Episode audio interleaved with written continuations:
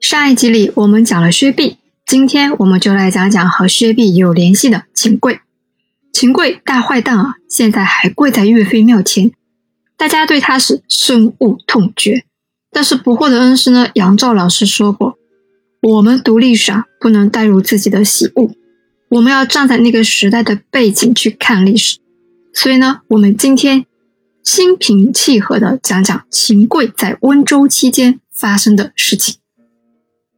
不惑正在翻译的明朝古籍《齐哀所谈》里面有一则是关于秦桧的记载，篇幅还不小。江准虽然只对秦桧做了一则记录，但是啊，所占篇幅很大。我们来看一下都记载了些什么。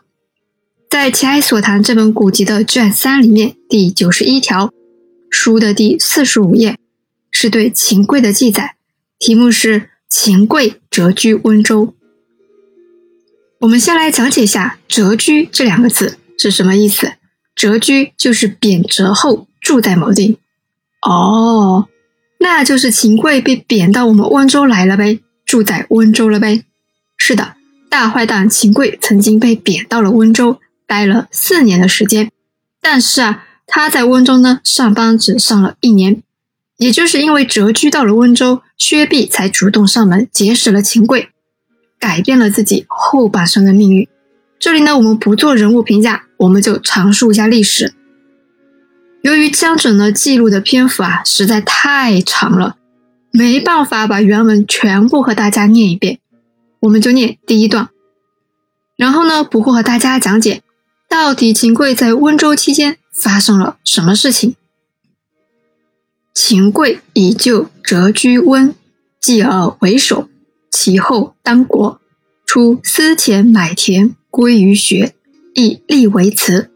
州府孙茂以秦误国之罪，朝野所共秉决，非所以封立学者，使撤去之。秦桧被贬到温州了嘛，就自己花钱买田弄学堂，然后呢，学堂给他立祠。那秦桧不是大坏蛋嘛，犯了误国之罪。这种人怎么配有立祠这种待遇呢？于是啊，全数拆去。哦，原来是这么一个事情。那文章里呢，江澄还引用了朱熹的遗文，移动的移，文章的文。为什么要引用朱熹的文章呢？因为文章里面朱熹浓墨重彩的批判了秦桧。在讲朱熹的遗文内容前呢，不惑先来和大家讲解一下什么是遗文。遗文大家可能比较陌生，但是大家对檄文可能会比较熟悉。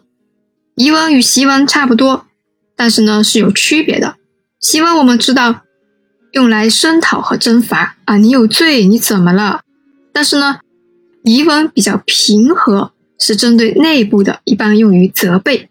那朱熹呢，在遗文当中责备了秦桧什么呢？专权、误国、阿谀奉承、陷害忠良等等。